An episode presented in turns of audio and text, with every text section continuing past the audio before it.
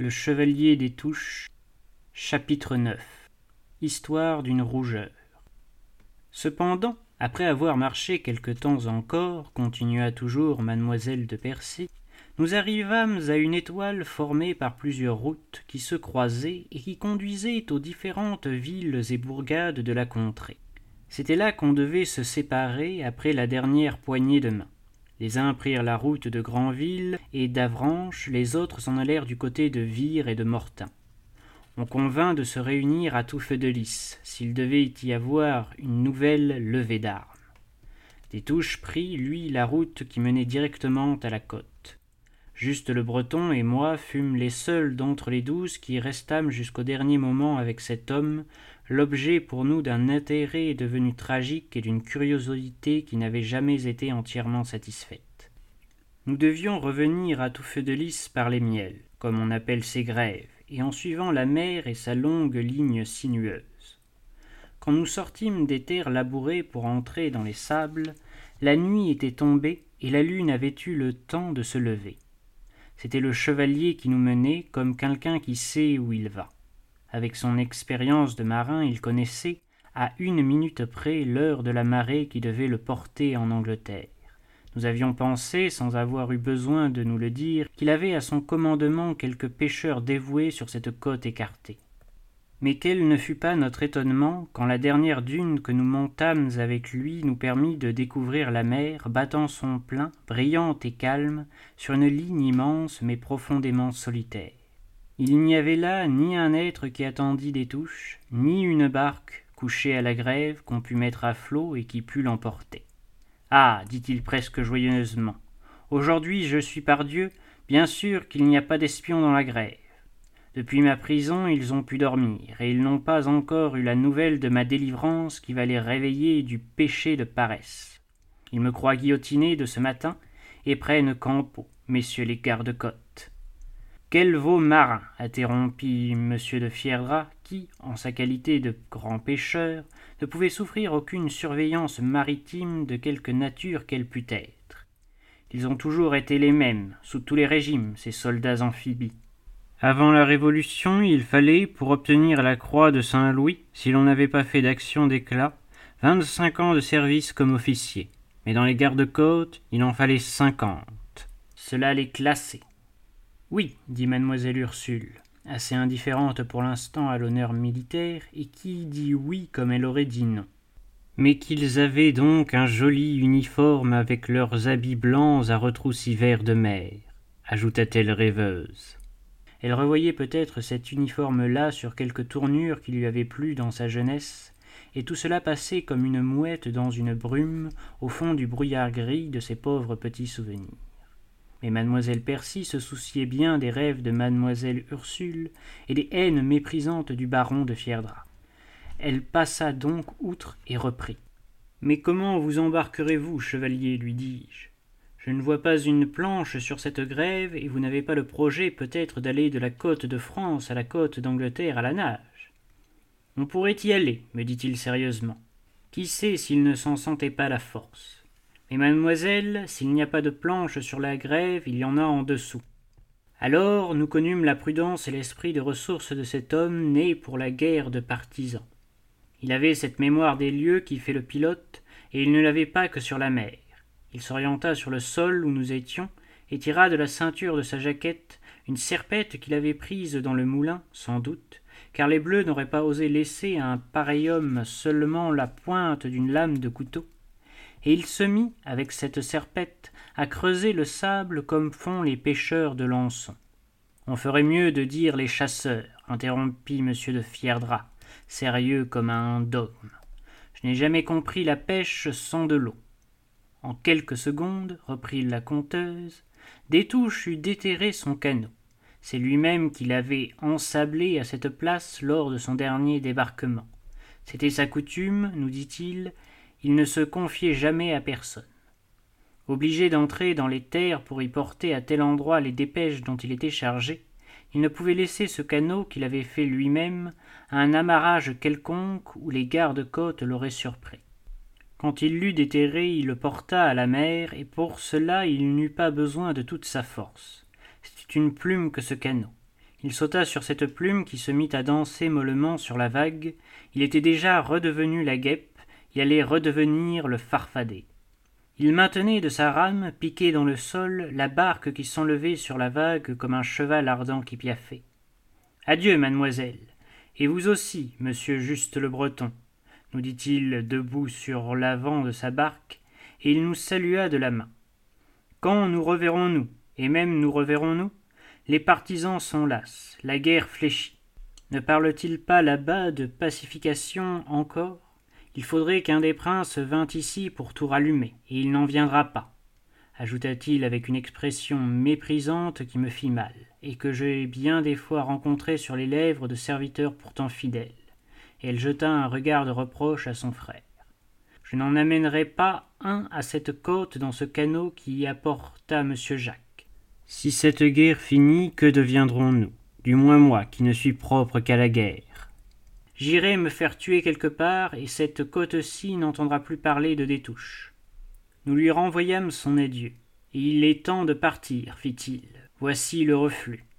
Il cessa de maintenir la barque mobile sur le flot d'écume du bord, et d'un de ses nerveux coups de rame, comme il savait en donner, il la fit monter sur cette mer qui le connaissait et disparut entre deux vagues pour reparaître comme un oiseau marin qui plonge en volant et se relève en secouant ses ailes. C'était à se demander qui des deux reprenait l'autre, si c'était lui qui reprenait la mer ou si la mer le reprenait. Nous le suivîmes des yeux par ce clair de lune qui rendait les ondulations de l'eau lumineuse, mais la houle qu'il trouva quand il fut au large finit par cacher cette espèce de pirogue de si peu de bois qu'il montait, ce mince canot presque fantastique. Le farfadet s'était évanoui. Nous nous dirigeâmes vers tout feu de lys par les dunes. Il faisait superbe. J'ai vu rarement dans ma vie de chouane à la belle étoile une plus belle nuit. Nous entendions de moins en moins le bruit de la mer qui s'éloignait et qui commençait à découvrir ses premières roches. Du côté des terres tout était calme. La prise de la mer mourait à la grève, les arbres étaient immobiles. Sur la hauteur, dans le lointain bleuâtre, achevé de brûler en silence et sans secours, le moulin solitaire que l'incendie avait mutilé et qui n'avait plus que trois ailes, qui tournaient encore. Placées de manière à être atteintes les dernières par les flammes, elles avaient fini par s'enflammer. L'une d'elles avait brûlé plus vite que les autres, mais les trois autres avaient pris aussi, et elles flambaient et en tournant, leurs roues faisaient pleuvoir des étincelles comme, dans l'après-midi, elles avaient fait pleuvoir le sang. Quoiqu'il fût déjà loin en mer à cette heure, le terrible brûleur de ce moulin pouvait le voir se consumant dans cet air sans vent, avec sa flamme droite comme celle d'un flambeau, par cette nuit transparente qui n'avait pas une vapeur. Chose rare sur la Manche, cette mer verte comme un herbage dont les brumes seraient la rosée. Je ne sais quelle tristesse me saisit, moi la grosse rieuse. La femme que j'avais sentie en moi, quand j'avais vu des touches si cruelles, je la ressentis encore qui revenait sous mes habits de chouan. La pitié m'inondait le cœur pour aimer, à qui j'allais avoir à apprendre la mort de monsieur Jacques, cette mort que des touches avait vengée, ce qui ne la consolerait pas. Mademoiselle de Percy s'arrêta de cette fois, comme quelqu'un qui a fini son histoire. Elle rejeta les ciseaux dont elle avait gesticulé dans la tapisserie empilés avec leur laine sur le guéridon. Voilà, baron, dit-elle à monsieur de Fierdra, cette histoire de l'enlèvement de Détouche que mon frère vous avait promise, et que vous avez fort bien narrée, ma chère Percy, fit mademoiselle Sainte, qui, voulant être aimable, lui envoya de sa bouche innocente l'éloge cruel de ce mot déshonorant. Mais le baron de Fierdra, qui avait parlé si légèrement du chagrin d'aimer, l'anti-sentimental pêcheur de dard, qui ne se souciait guère de ceux de l'amour, disait l'abbé quand il était en verve de Calembredaine, le baron était devenu tendre. Il était redevenu le baron Hilas, et il voulut qu'on lui parlât d'aimer. Ce fut moi, lui dit donc mademoiselle de Percy, qui lui apprit la mort de son fiancé. Elle pâlit comme si elle allait mourir elle-même, et elle s'enferma pour cacher ses larmes. Chez Aimé, vous l'avez vu, baron, tout porte en dedans, et le dehors ne perd jamais son calme.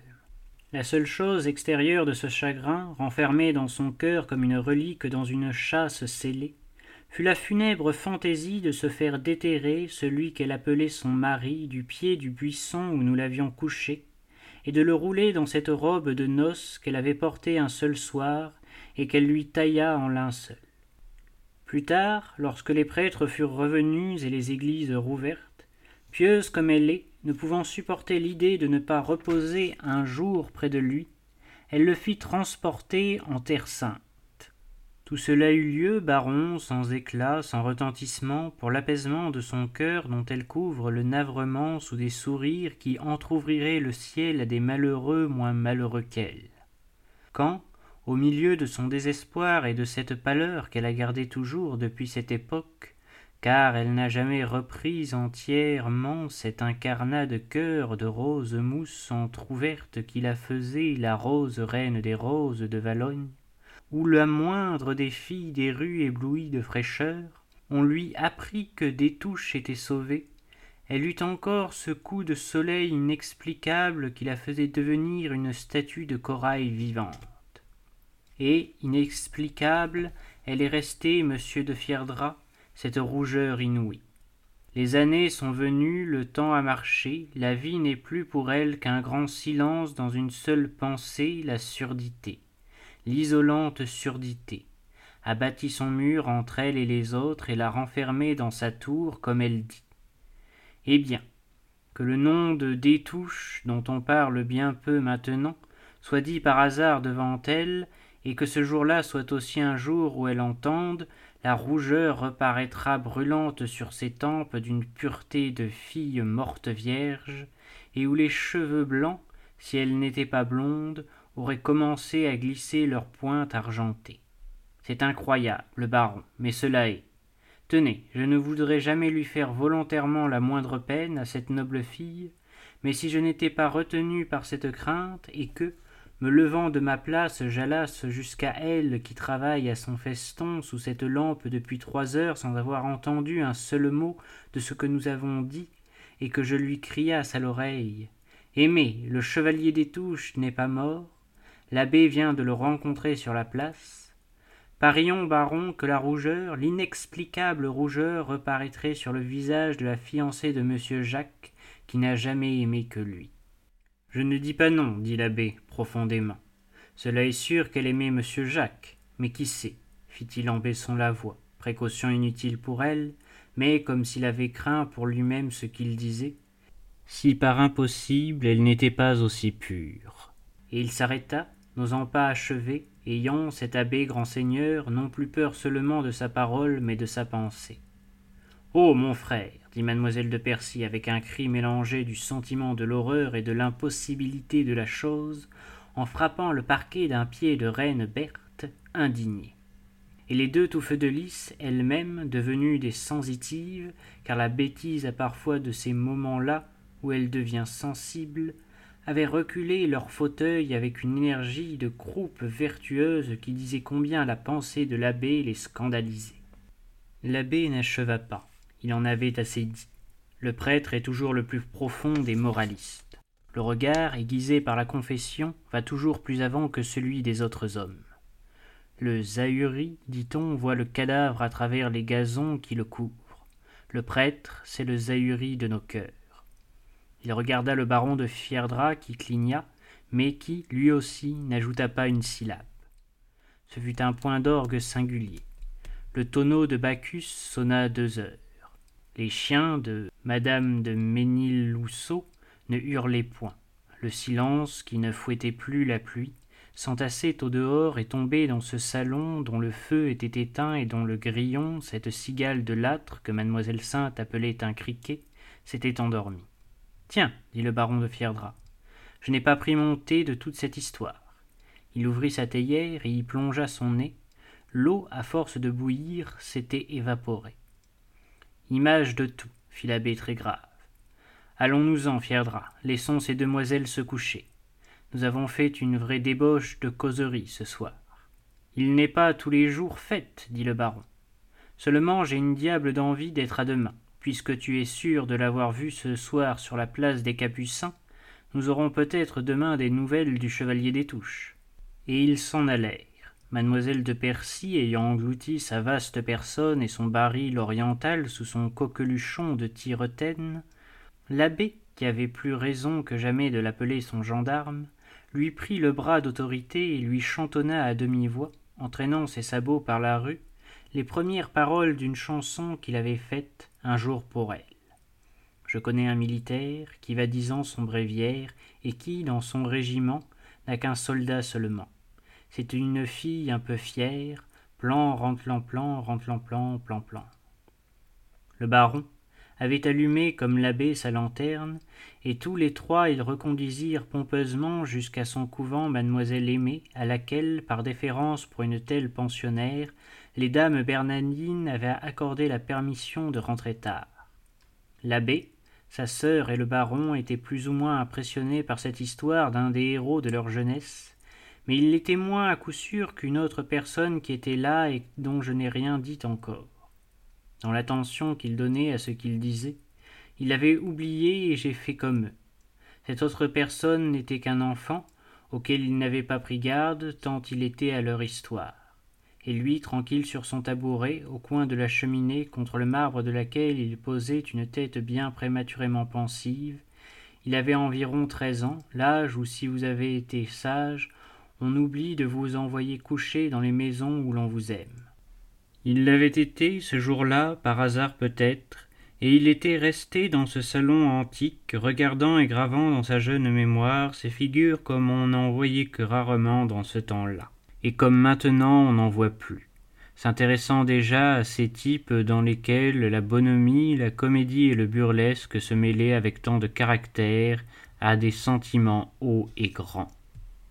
Or, si elle vous a intéressé, c'est bien heureux pour cette histoire, car sans lui elle serait enterrée dans les cendres du foyer éteint des demoiselles de tout feu de lys, dont la famille n'existe plus et dont la maison de la rue des Carmélites, à ses cousines de Tourville, est habité par des Anglaises en passage à Valogne.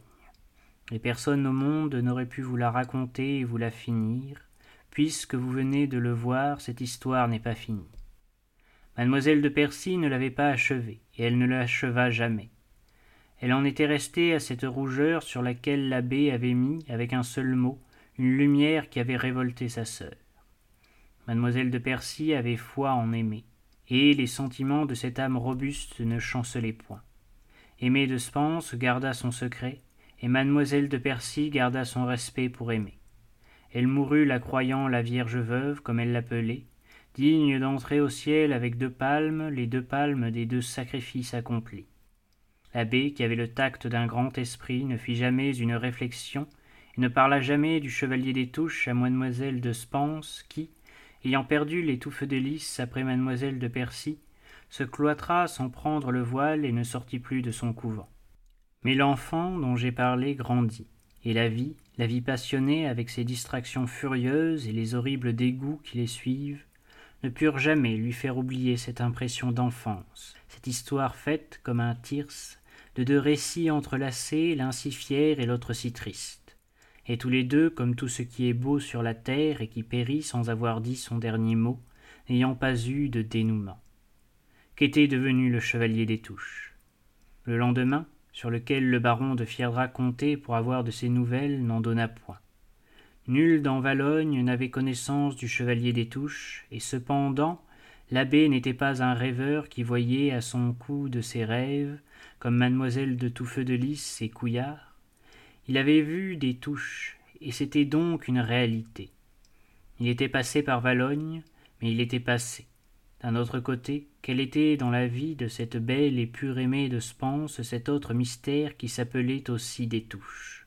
Deux questions suspendues éternellement au-dessus de deux images, et auxquelles, après plus de vingt années, vaincu par l'acharnement du souvenir, la circonstance répondit. Qui sait? À force de penser à une chose, on crée peut-être le hasard. Le hasard m'a pris en effet, parce que je n'avais jamais cessé de penser à cet homme et de m'informer de son destin qu'il vivait, et que mon grand abbé de Percy ne s'était pas trompé quand il l'avait vu et qu'il l'avait pris pour un fou. De Valogne, il avait traversé, comme le roi Lyre, par la pluie et par la tempête, revenant d'Angleterre, échappé à ceux qui le gardaient et le ramener dans son pays, il était allé tomber dans une famille qui l'avait épouvanté de la folie furieuse dont il était transporté. L'ambition trahie, les services méconnus, la cruauté du sort qui prend parfois les mains les plus aimées pour nous frapper, tout cela avait fait de cet homme, froid comme Claverhouse, un fou à camisole de force dont la vigueur irrésistible offrait le danger d'un fléau. On l'avait ténébreusement interné dans une maison de fous où il vivait depuis plus de vingt ans. Je sus tout cela peu à peu, par lambeaux, comme on apprend les choses qu'on vous cache. Mais quand je le sus, je me jurai de me donner la vue de cet homme qu'une femme qui l'avait connu avait mis sa force d'impression à me peindre comme l'eût peint un poète. L'état dans lequel je trouvais cet homme héroïque, mort tout entier et pourrissant dans le plus affreux des sépulcres, une maison de fous, était une raison de plus pour m'en donner le spectacle. C'est si bon de tromper son cœur dans le mépris des choses humaines, et, entre toute la gloire, qui gasconne avec ceux qui se fient à elle et qui croient qu'elle ne peut tromper. Il fut donc un jour où je pus le voir, ce chevalier des touches et raccorder dans ma pensée sa forme jeune, svelte et terrible, comme celle d'un Persée qui coupe la tête de la Gorgone, et la figure d'un vieillard dégradé par l'âge, la folie, tous les écrasements de la destinée. Ce que je fis pour cela est inutile à dire, mais je pus le voir. Je le trouvai assis sur une pierre, car depuis longtemps il n'était plus fou allié, dans une cour carrée avec des arceaux alentour. Depuis qu'il n'était plus méchant, on l'avait retiré des cabanons et on le laissait vaguer dans cette cour où des pans tournaient autour d'un bassin bordé de plates-bandes qui étalaient des nappes de fleurs rouges. Il les regardait, ces fleurs rouges, avec ses yeux d'un bleu de mer, vides de tout, excepté d'une flamme qui brûlait là, sans penser, comme un feu abandonné où personne ne se chauffe plus. La beauté de la belle Hélène, de cet homme qui avait été plus célestement beau que la belle aimée, avait dit mademoiselle de Percy, était détruite, radicalement détruite, mais non sa force. Il était encore vigoureux, malgré l'épuisement de vingt ans de folie, qui aurait consumé tout homme moins robuste. Il était vêtu tout en molleton bleu, avec des boutons d'os et un foulard de jersey au cou, comme un matelot. Et c'était bien cela il avait l'air d'un vieux matelot, qui attend à terre et qui s'ennuie. Le médecin me dit que l'âge venant et les furies ayant été remplacées par de la démence, le désordre le plus profond et le plus irrémédiable s'était fait dans ses facultés. Qu'il se croyait gouverneur de ville, âgé de deux mille ans, et que certainement je n'en tirerais pas un éclair de lucidité. Mais je n'y allai point par quatre chemins, et d'emblée je lui dis brusquement c'est donc vous, chevalier des touches.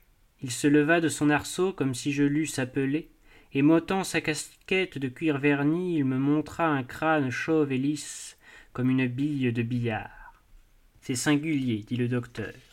Je n'aurais jamais pensé qu'il eût répondu à son nom, tant il a perdu la mémoire. Mais moi que ceci animait, vous souvenez-vous, lui dis-je à bout portant, de votre enlèvement de Coutances, monsieur Destouches il regardait dans l'air comme s'il y voyait quelque chose. Oui, dit-il, cherchant un peu.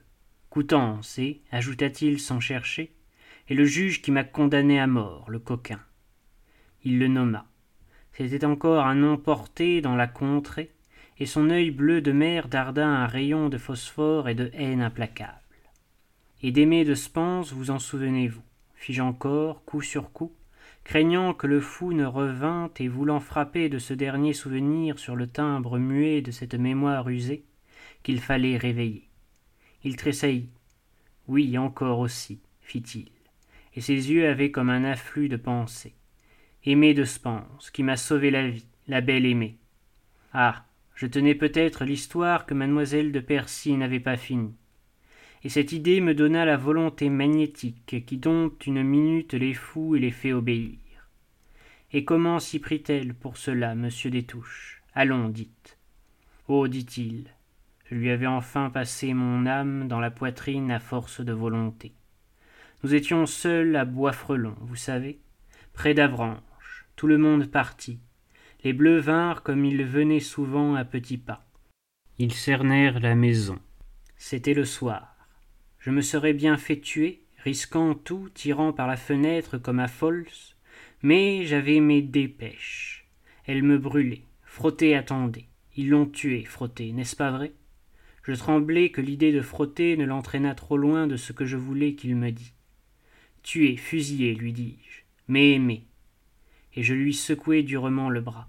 Ah, reprit-il, elle pria Dieu, entr'ouvrit les rideaux pour qu'il la visse bien. C'était l'heure de se coucher. Elle se déshabilla, elle se mit toute nue. Il n'aurait jamais cru qu'un homme était là, et ils s'en allèrent. Il l'avait vue, moi aussi.